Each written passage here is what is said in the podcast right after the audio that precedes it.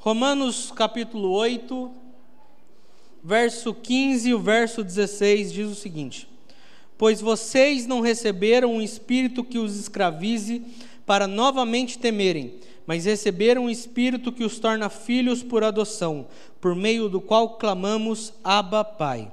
O próprio Espírito testemunha ao nosso espírito que somos filhos de Deus. Pode tomar o teu assento, por favor?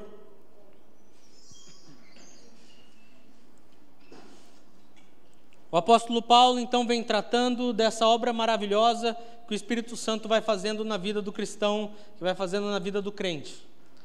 Se somos justificados pela graça de Deus, se fomos justificados pelo nosso Senhor, nós temos essa certeza por causa dessa obra do Espírito.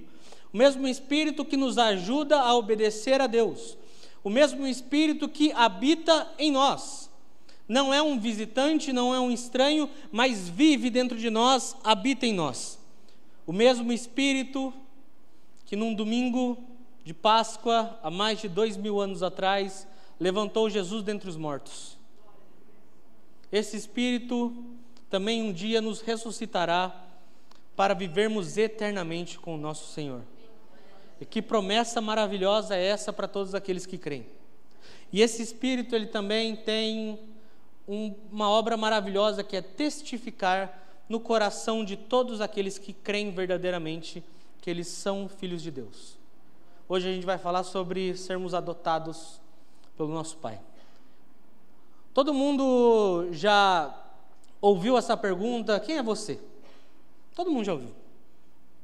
Não sei se você, talvez na sua escola, no seu trabalho, em algum outro lugar, você teve que passar por isso de você se apresentar. Já tive que passar por isso várias vezes. Eu acredito que a maioria de nós, muitas vezes, também teve que passar por isso. Só que qual é a parte que me chama muita atenção nesse quem é você? É como as pessoas se descrevem, ou principalmente como elas tentam se descrever. É como as pessoas tentam explicar quem elas verdadeiramente são, ou quando tentam explicar e não conseguem. Ou quando tentam falar de si mesmas, ao perguntar quem é você, elas não sabem o que falar, elas travam. Daquela tela azul na mente. E agora? Quem que eu sou? Paulo está compartilhando com todos nós a respeito da nossa verdadeira identidade em Deus.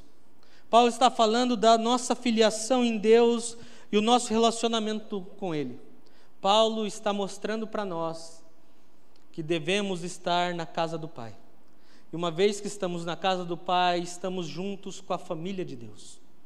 Por quê? Porque somos seus filhos.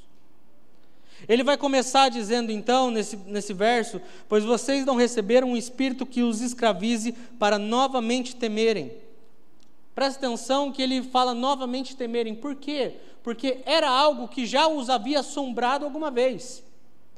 Lembre-se que Paulo está escrevendo para um povo que conhecia a fé, não era um povo que era estranho à mensagem do Evangelho, mas era um povo que já conhecia a mensagem. E ele está, se você tem acompanhado nesses domingos, ele está construindo essa nossa identidade, mostrando, no caso, essa nossa verdadeira identidade em Deus, e nos tirando desse lugar de escravidão. E por que ele faz isso?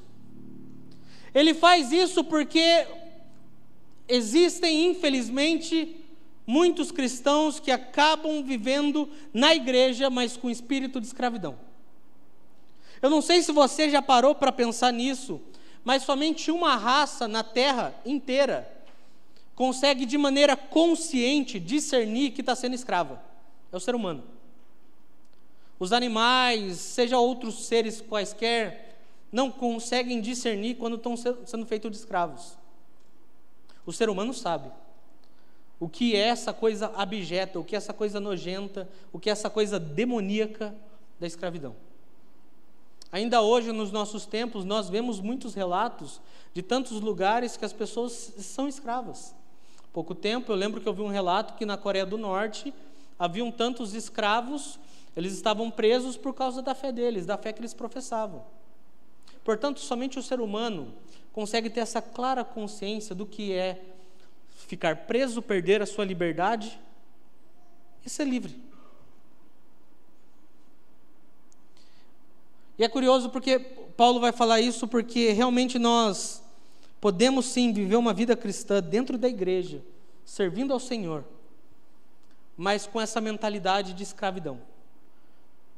Ou com essa mentalidade que a gente pode chamar de orfandade. Quando a gente pega para analisar perfis, uma coisa muito clara é que todo mundo há de concordar que um escravo, ele sempre faz as coisas que faz por medo. Sim ou não? Por medo do castigo. Se você já viu algum filme que de alguma maneira retratou esse tema, se você com certeza já aprendeu nas boas aulas de história sobre esse tema, se você já estudou sobre isso, você sabe que eles apenas fazem por medo pelo medo do castigo, pelo medo da morte, pelo medo do abuso. Então, o motivo deles fazerem não está nem, nem um pouco relacionado em relacionamento entre ele e o Senhor, entre ele e outra pessoa. É totalmente uma relação distante de medo. Já quando nós temos uma relação entre pais e filhos, supõe-se que a relação seja completamente diferente. Se você chegar na casa de um estranho, já pegando, jogando. O homem que faz isso, né? Pegando, já, já joga o tênis para um canto, joga o tênis para o outro. Irmão, você vai tomar um esporro que você não sabe nem de onde vai vir. Você vai tomar um xingo que você nem sabe de onde vai vir. Mas na casa do nosso pai, não estou incentivando isso, pelo amor de Deus, viu? Pais e mães podem ficar tranquilos. Mas geralmente nós temos essa liberdade. Porque os relacionamentos são muito diferentes. Porque o relacionamento do filho com seu pai, ele é caracterizado que não existe esse medo, ou não deveria existir esse medo, da relação ser perdida. Por exemplo, quantos aqui são pais, pais mães? Levanta a mão, por gentileza. Muito obrigado. Temos um número considerável, um número bom. Papais, mamães, pergunto a vocês: se o seu filho, essa coisa mais linda, para você é a coisa mais linda do mundo. Existem pessoas que talvez discordam? Existe. Mas para você, meu Deus. Mas se essa coisa mais linda do mundo te magoasse profundamente, ela fizesse algo que te entristecesse profundamente, eu pergunto a vocês, pais: deixaria de ser seu filho? Sim ou não? A resposta foi. Eu nem terminei a pergunta, as mães e o pai estavam respondendo já. Você vê como o instinto paterno materno é forte. Glória a Deus por isso. Então, por que nós, filhos de Deus, muitas vezes nos relacionamos com Deus, achando que nós podemos perder essa relação, que nós fomos esquecidos por Deus?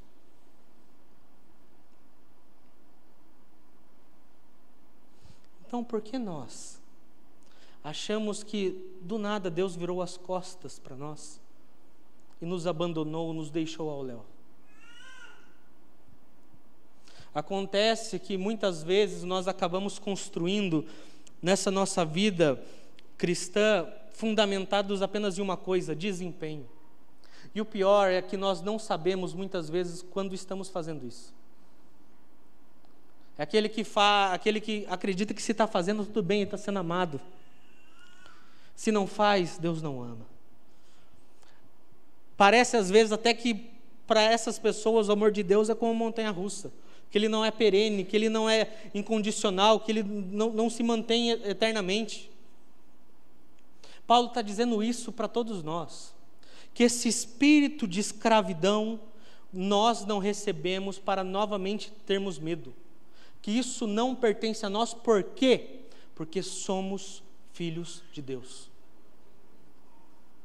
O escravo é alguém que vive se esforçando para ser aprovado é alguém que vive se esforçando para ser aceito.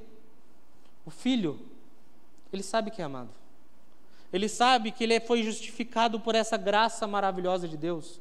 Portanto, não precisa ficar chamando atenção, tacando fogo de artifício dentro da casa, para chamar atenção. Olha para mim de algum jeito. Porque ele sabe o amor que ele recebeu, o amor que o pai tem por ele. O motivo para servir de ambos é totalmente diferente. Enquanto o filho ele serve motivado por essa graça, por esse profundo sentimento de gratidão, porque ele é incondicionalmente amado por Deus. aquele que caminha com a mentalidade de escravo, com a mentalidade de órfão, tem uma necessidade profunda de querer impressionar a Deus ou aos homens. E é muito uma montanha russa, porque quando não faz isso, não tem motivação nenhuma. O Filho de Deus tem prazer e deleite nas disciplinas cristãs. Ele ora porque ele ama o Senhor. Ele está jejuando, não para mostrar para o resto da igreja que ele cumpriu os 21 dias bonitinho, mas porque ele ama o Senhor. Já o órfão, o escravo, ele faz isso como uma obrigação, merecimento do favor de Deus, sem motivação nenhuma. O filho, nos relacionamentos, ele se doa, ele é afetuoso é carinhoso. Porque espelha o tipo de relacionamento de Cristo, que se doou por amor a nós. Já o escravo, o órfão, os seus, os seus relacionamentos são condicionais. O que, que eu estou querendo dizer com isso? O tipo de pessoa que ele vai se relacionar, o que vai entrar na vida dele, ele coloca muitas condições. E quais são as condições dele ser agradado? as suas vontades serem satisfeitas. Então, não é um relacionamento construído por doação. Tal pessoa fez isso, me afastei. Mas que tal pessoa fez, me afastei.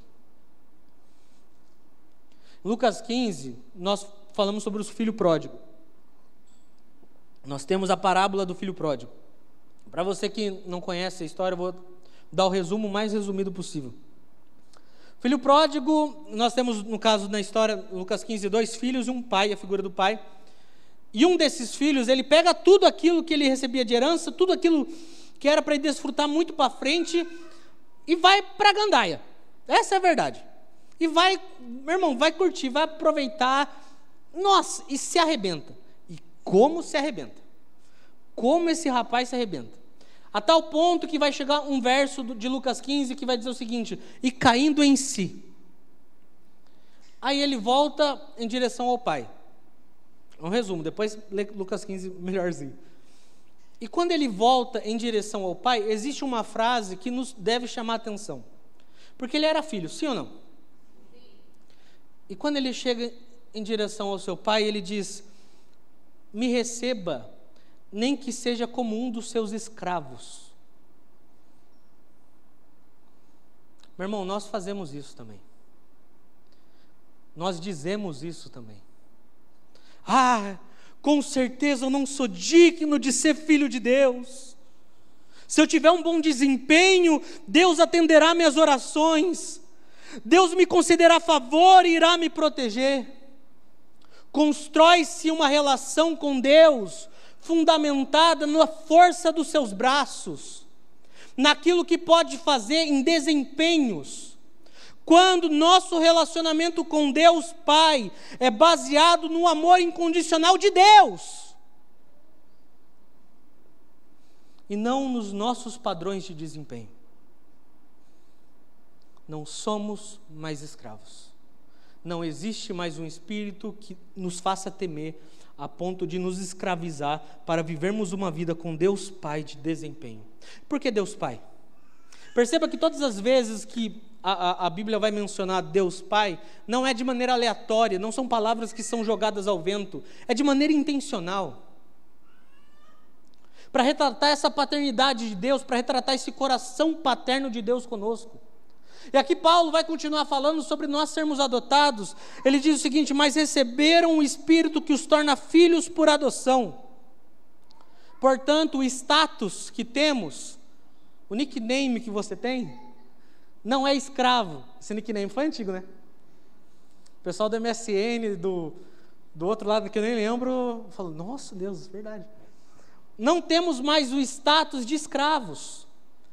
Temos esse status esse nome de filhos de Deus. Na Roma antiga, a adoção era um procedimento legal, era algo que era muito mais habitual do que na cultura hebraica ou no Oriente. Paulo era um cidadão romano. Portanto, Paulo sabia, estava muito familiarizado com a adoção em Roma. E a adoção em Roma costumava acontecer quando um homem ele não contava com herdeiros para os seus bens, então ele adotava alguém, seja criança, seja jovem ou seja adulto.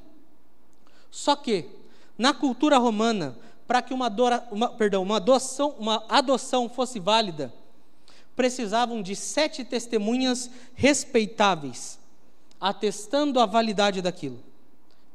E melhor, não havia revogação dessa adoção. Algo que infelizmente nós vemos muito na, nos processos adotivos, que são pais que desistem daqueles que pegaram para criar no meio do caminho. Em Roma não tinha isso. Adotou? O filho é teu.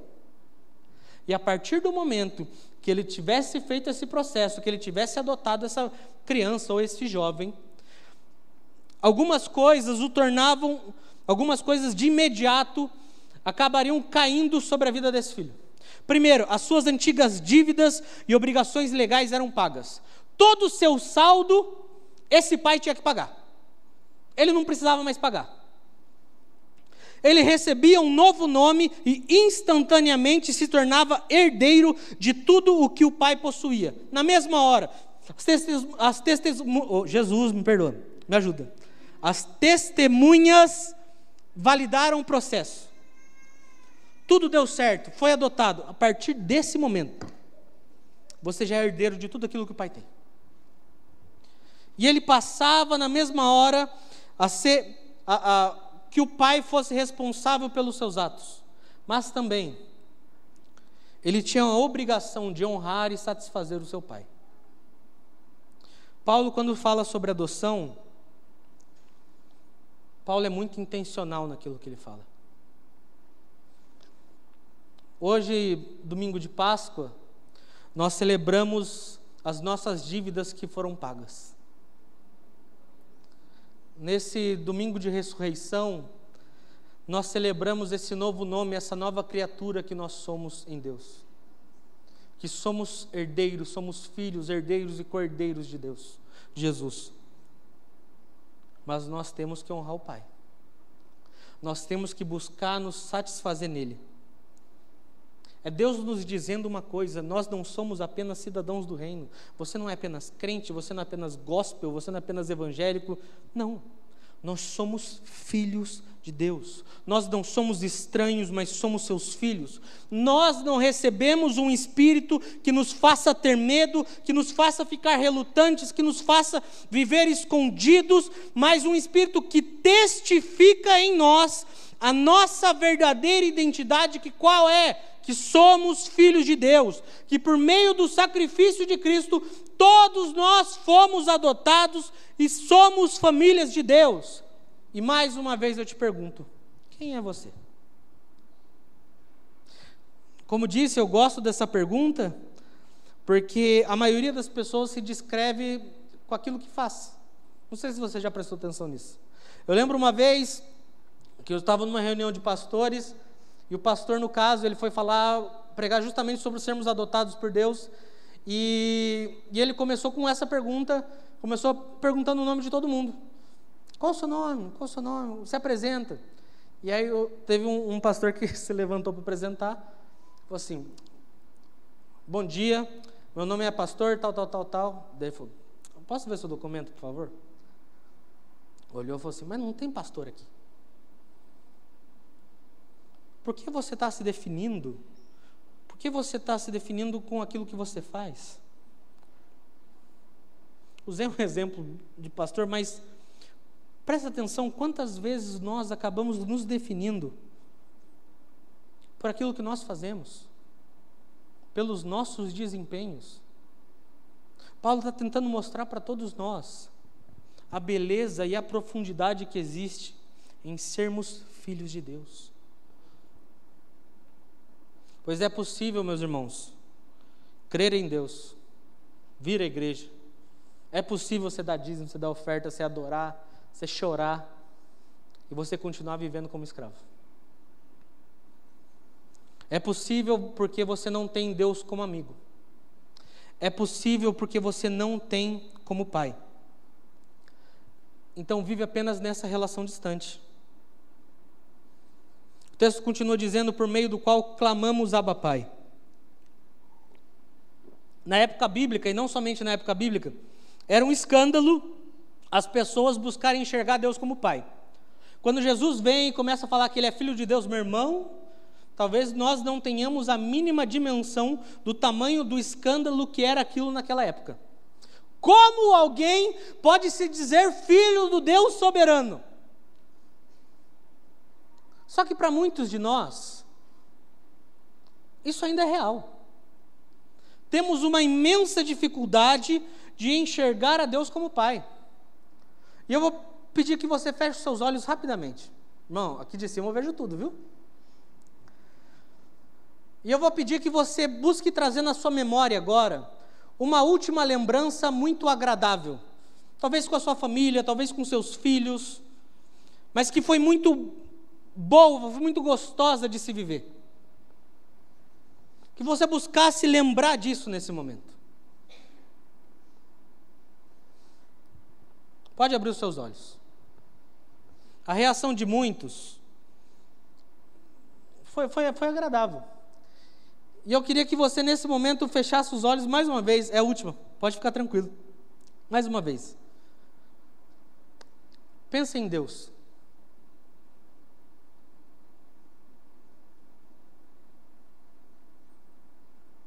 Pode voltar os olhos para cá, por favor? É curioso como aqui de cima eu consegui ver a diferença no rosto de muitos. Pense numa memória boa. Aquele sorrisinho às vezes contido. Às vezes até com máscara, você vê os olhinhos pequenininhos. Pense em Deus, rosto fechado. Por quê? Se Ele é nosso Pai, por quê? A primeira imagem que nós temos de Deus é quando somos ainda pequenos. A primeira imagem que nós vamos ter de Deus, ela começa na nossa casa. Por isso que eu acredito de verdade que a maior arma do diabo contra nós é destruir as nossas famílias. Porque destruindo as nossas famílias, ele vai estar, tá, digamos, corrompendo de certa forma o jeito das pessoas verem Deus. Eu já contei essa história uma vez de um, de um rapaz que, que eu discipulei uma época e ele tinha uma imensa dificuldade de orar em línguas. Mas qual era o problema dele? Toda vez que alguém começava a orar em línguas, ele saía da igreja. Sumia. Só que ele era crente desde menino. E, é, e eu lembro que a gente estava fazendo uma, uma época, é, um momento de louvor e adoração, e aí levantou-se alguém, começou a falar em línguas e uf, sumiu. Deve ter ido no banheiro, alguma coisa assim. Aí no outro dia, a mesma coisa. Aí o, o alerta ligou. No outro dia, quando aconteceu algo parecido, alguém começou a falar em línguas e tal, sumiu. Aí fomos conversar com ele. E foi um tempo conversando, mas o resumo da ópera é que os pais dele eram, sempre foram crentes, sempre foram cristãos. A mãe dele trabalhava na igreja. E ele dizia que a mãe dele era daquelas mulheres que na igreja era muito fervorosa. Ele falava: minha mãe na igreja orava muito. E orava muito em línguas. Sabe, é, era algo bonito de se ver. Mas quando chegava em casa, ela era o demônio. Ele era pequeno quando ele, quando ele viveu isso. E ele disse para a gente, falou assim, então eu, eu não sei explicar. Eu não sei explicar, mas parece que quando alguém vê isso, eu lembro de dor, de sofrimento. Por isso que eu fujo. Hoje, graças a Deus, Deus restaurou, está curado, está vivendo bem.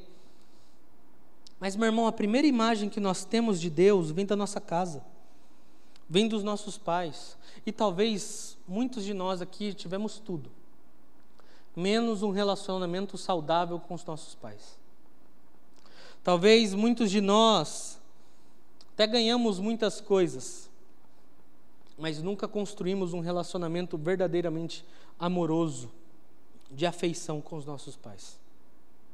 Para alguns, talvez, quando pensam no seu pai ou pensam na sua mãe, a imagem que vem é que eles podem ter falhado muito contigo. Talvez essa é a imagem que você tenha. Talvez você nem conheceu os seus pais. Talvez, se eu pedisse agora, tente lembrar da imagem dos seus pais, seriam apenas imagens de dor e de sofrimento. Porque essa é uma realidade, infeliz realidade, de muita, de, de uma maioria do nosso Brasil. Até pare... E, e, é curioso, porque parece que muitas vezes, aquilo que nós muitas vezes criticamos nos nossos pais, nós acabamos nos tornando. Não sei se já prestou atenção nisso. Você falava quando você era mais novo, quando você era adolescente. Depois deu uma briga. Mas eu nunca vou ser tão estúpido. Mas eu nunca vou ser tão grosseiro. Mas eu nunca vou fazer isso como meus pais faziam comigo, como meu pai fazia com a minha mãe. Aí o tempo passa, você é o xerox. Ou, o quê? Eu nunca vou ser igual a minha mãe e aceitar um tipo de homem abusivo desse e não sei o quê. E o tempo passa. Você está sofrendo. Óbvio que nunca aconteceu com ninguém aqui dessa igreja. Mas eu sei que daqui para fora isso já aconteceu. Várias e várias vezes. Tem um texto de Mateus que é muito bonito, que ele diz que com a mesma medida que nós julgarmos, nós seremos julgados. Meu irmão, muitas vezes nós lançamos palavras aos nossos pais, aqueles que amamos, ou aqueles ou, ou, ou que não conseguimos construir essas boas relações e nós acabamos colhendo delas. Mas qual é o tipo de ação que nós devemos ter perante isso?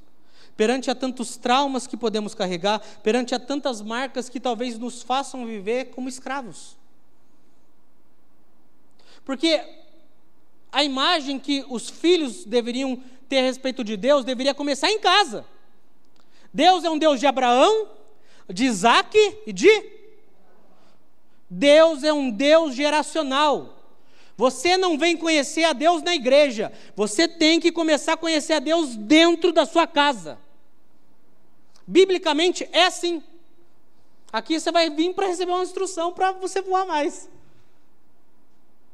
Biblicamente, os filhos têm que olhar para os pais e ver modelos de oração. Biblicamente, os filhos têm que olhar para os pais e ver pessoas piedosas que realmente amam ao Senhor. Mas nós sabemos que não é bem assim que acontece. Nós sabemos que talvez muitos vivam justamente o oposto disso. Nunca tenham conseguido olhar para aqueles que estavam na sua casa e, e ver neles uma boa imagem de amor a Deus. E aí nós temos gerações e gerações de cristãos que são filhos de Deus, mas vivem como órfãos, buscando de qualquer jeito chamar a atenção de Deus, buscando de qualquer jeito ser amados, porque tem um medo profundo da rejeição. E meu irmão, o que nós fazemos com as marcas que recebemos durante a nossa vida? Nós perdoamos. Nós liberamos perdão, mas por quê? Porque somos filhos de Deus. Meu irmão, perdão é algo libertador. O perdão é algo que te libera, o perdão é algo que libera outra pessoa. Talvez alguns estejam travados justamente por falta de perdão. De perdoar os pais. Quantos e quantas vezes será que aquilo que construímos e que vivemos em casa atrapalhou aquilo que nós fazemos na igreja. Paulo continua dizendo, e agora nós clamamos, por meio do qual clamamos Abba Pai. Abba Pai é uma palavra em aramaico, que na, na Palestina, os judeus palestinos, de maneira carinhosa, usavam para chamar os seus pais. Então era algo que era comum naquela região. Só que isso conotava necessariamente muito carinho, muita intimidade. Tipo aquelas os bebezinhos. Sabe bebezinho, aquela coisa mais linda? Os bebezinhos da igreja é tudo maravilhoso, irmão. E fica aquela briga em casa do pai e da mãe, para ver qual palavra que ele vai falar primeiro. Fala papai, fala papai, fala mamãe. Fica, eu sei que fica essa briga. Mas quando a criança começa a balbuciar essas pequenas palavras, não consegue nem falar um papai, nem uma mamãe direito. Quando nós pensamos nesse Abba Pai, é nesse entendimento de profunda intimidade relacional. Quando nós pensamos em Abba Pai, é nesse entendimento de profunda intimidade com Deus. E perceba que Paulo usa uma palavra chamada e clamemos, Abba Pai. Meu irmão, o que é um clamor? Clamor não é algo que você faz. Estou precisando de ajuda. Sua casa está pegando fogo. Ô, gente, me ajuda, minha casa está pegando fogo. Você não vai fazer isso. O que é um clamor? É um grito que vem de dentro, que vem de dentro da nossa alma. É um clamor que nasce dentro, no nosso interior. E esse clamor que nasce dentro de nós, é para esse relacionamento, é para conhecermos essa face de Deus Pai. Porque nós não recebemos um espírito que nos escravize para vivermos uma vida inteira na igreja de maneira medíocre, de maneira miserável. Para vivermos uma vida inteira na igreja como órfãos, como escravos. Meu irmão, nós somos filhos de Deus.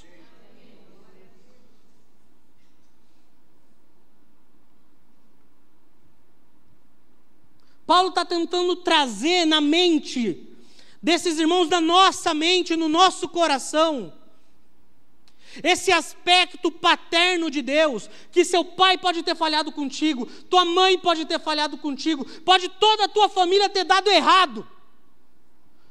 Tudo aquilo que você tinha de expectativa com eles ter ido para o lixo. Tudo. Tudo, tudo. Todas as memórias serem traumas, todas as memórias serem abusos, pode tudo isso ter acontecido. Ainda existe um Deus que não nos deixa órfãos. Salmo 68, o Senhor diz: Pai dos órfãos é o nosso Deus, e, e, e juiz das viúvas é o nosso Senhor.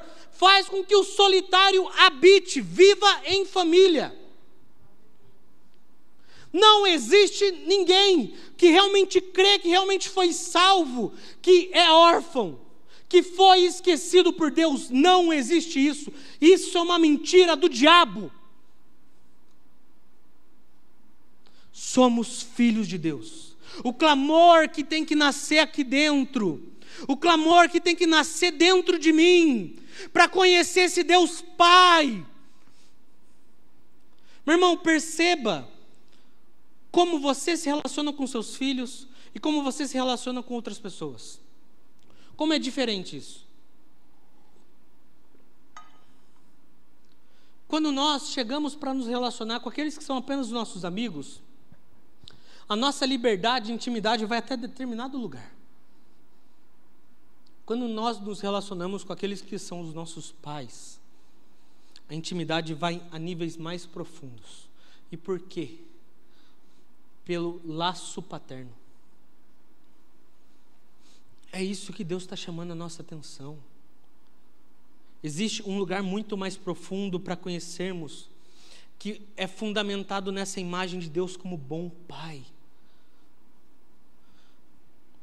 Para as nossas crises, para as nossas angústias, existe um Pai que zela por nós, existe um Pai que olha por nós, existe um Pai que nos ama. O próprio Espírito testemunha ao nosso espírito que somos filhos de Deus. Como eu disse, Paulo ele é muito intencional em cada palavra, cada vírgula que ele usa.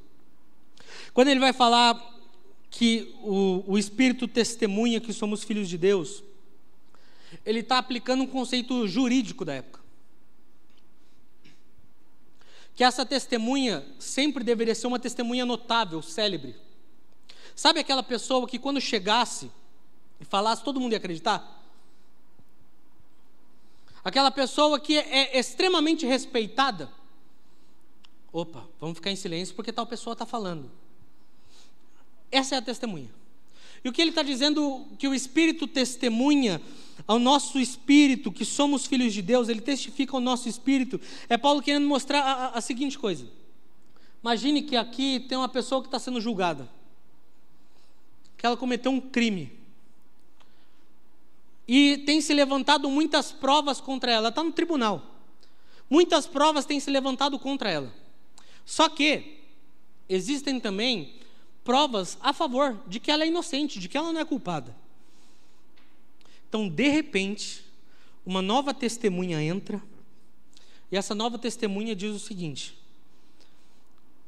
ela consegue provar que ela estava na cena do crime, e ela consegue provar que aquela pessoa que está sendo julgada não estava lá. Os seus argumentos são tão convincentes e batem tanto com aquilo que já tem sido os argumentos de defesa daquele que está sendo julgado, que aquela pessoa é livre. Quando nós clamamos a Deus como Abba Pai, o Espírito faz isso conosco. Ele testifica, ele testemunha de maneira firme que nós somos filhos de Deus que não vivemos debaixo de um regime de escravidão, que não vivemos e não devemos viver como órfãos. Sabe o que é o Espírito testificar? Eu usei esse exemplo de manhã. Sabe quando selam o, o, boi, o, o marcado? Irmão, você nunca viu, pelo menos deve ter visto na televisão. Coitado do animalzinho, marca ele e, e aquela marca vai ficar para sempre. O Espírito testificar, o nosso Espírito, é essa marca que vamos receber aqui dentro. Que vamos sempre lembrar que somos filhos de Deus. Que somos amados por Deus. Quem é você? Como você se define? Por aquilo que você faz? Pelo seu tempo de igreja? Por tudo aquilo que conquistou? Ou você realmente consegue se encontrar debaixo dessa filiação de Deus? O Senhor usa o Espírito Santo para testificar ao nosso coração essa certeza que nós somos amados por Deus. Meu irmão, uma coisa, porque quando eu, eu, isso que eu estou falando é o que acontece no nosso meio, é o que acontece com os cristãos. Uma coisa é a gente ler que nós somos amados. Uma coisa é nós cantarmos que nós somos amados. Até escrevermos, somos amados. Outra coisa totalmente diferente é nós sabermos que somos. É totalmente diferente. E todos aqui sabem do que eu estou falando. Uma coisa é você achar que você é amado. Outra coisa é você saber. Parece que são próximos, mas é um abismo de diferença. O Senhor nos chama, Deus nos chama para nós, como seus filhos, nos rendermos aos seus pés, assim como crianças. Irmão, talvez quanto tempo a gente tenha vivido na igreja, esteja, estejamos vivendo na igreja, e ainda temos dificuldade de olhar para esse amor paterno de Deus, de entender que nós verdadeiramente somos amados. Aquele que foi marcado pelo Espírito de Deus, que de tanto clamar, Abba, Pai, Senhor, meu Pai, me ajuda. Foi marcado pelo Espírito de Deus, ele vai saber que no dia do maior caos, o Senhor o ama. Ele vai saber que Deus é seu amigo, que Deus é o seu bom Pai. Quando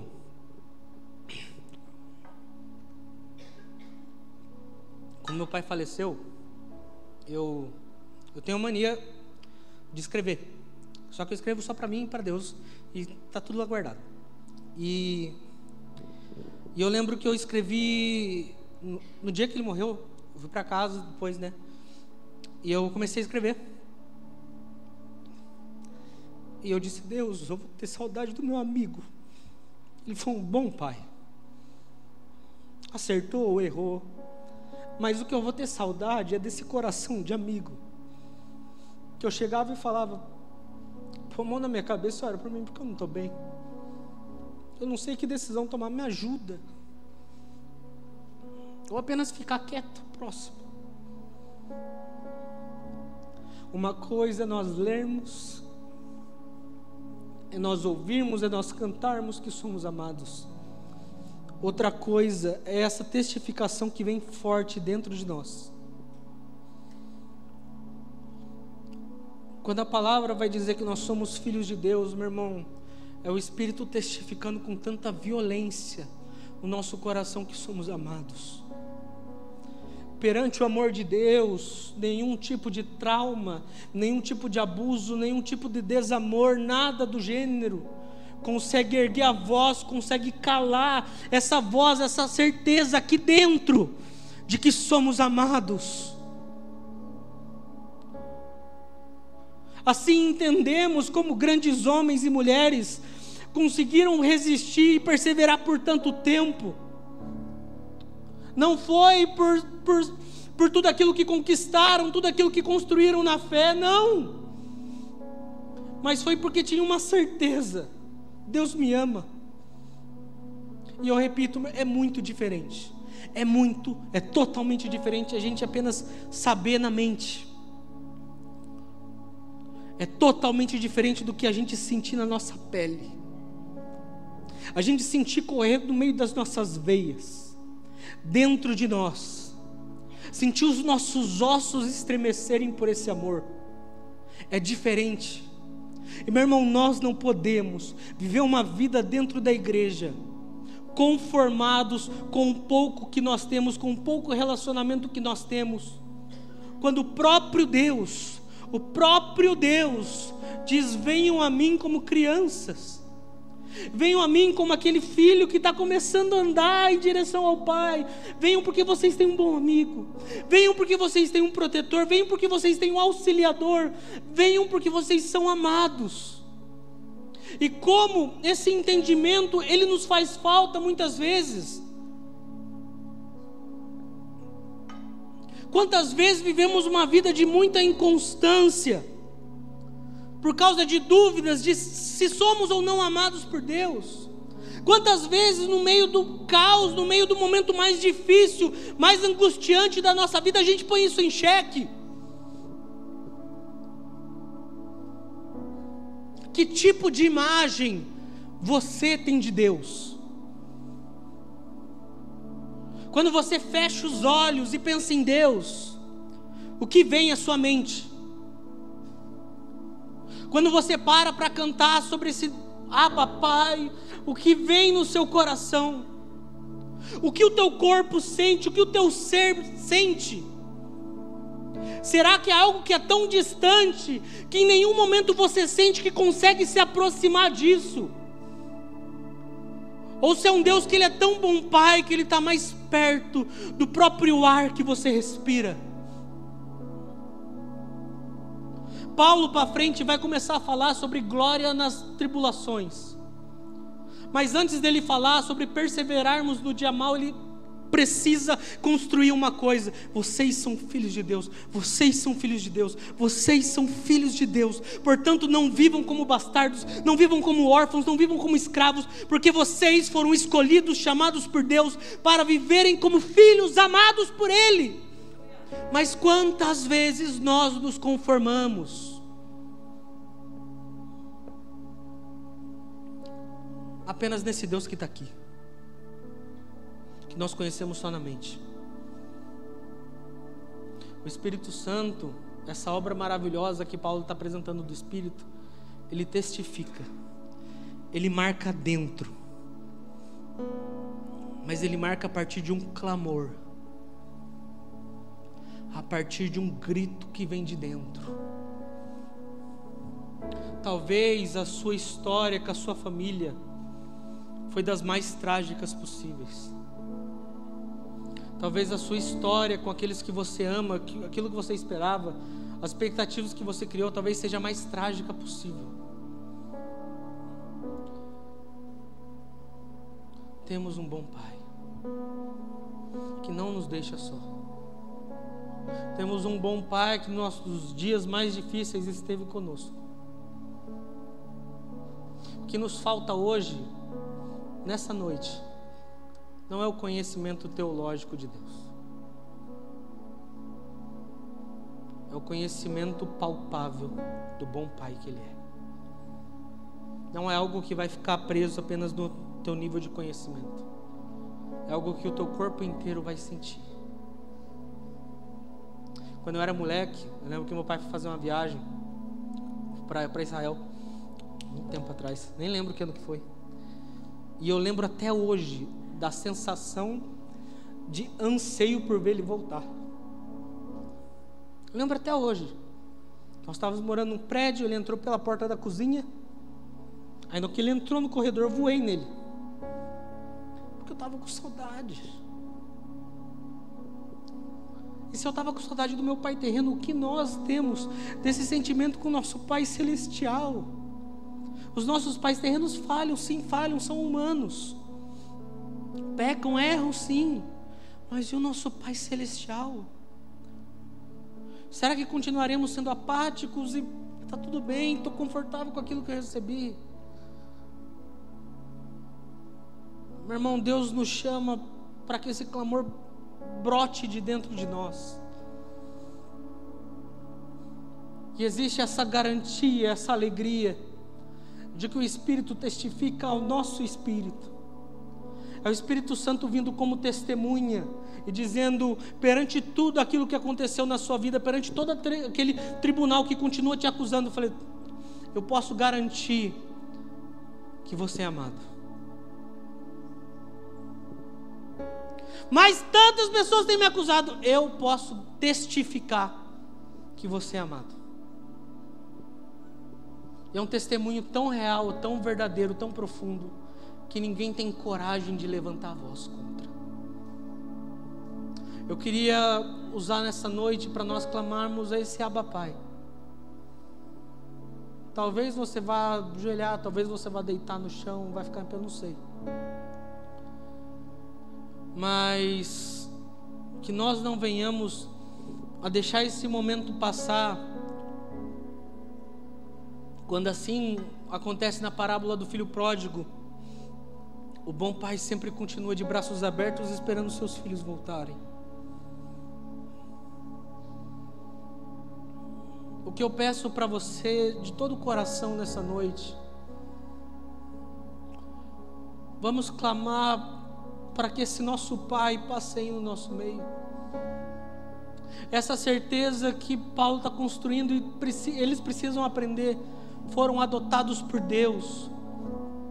Aquela palavra de Jesus, não vos deixarei órfãos, ela se cumpriu. Nós não estamos sozinhos. Senhor, eu oro nessa noite por cada um de nós, papai.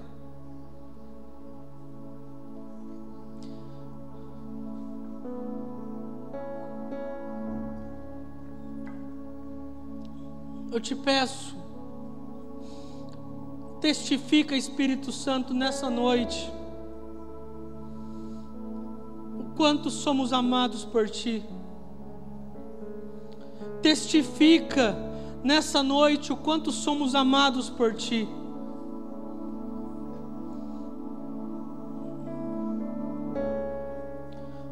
Sela o nosso coração, marca o nosso interior marca o nosso coração com essa marca do amor.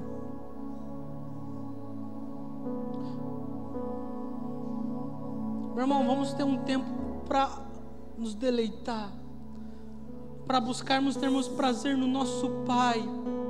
Ele não é um Deus que nos olha de distantes, Ele não é um Deus que nos, nos olha de um lugar longe, Ele é um Deus que está mais próximo do que imaginamos.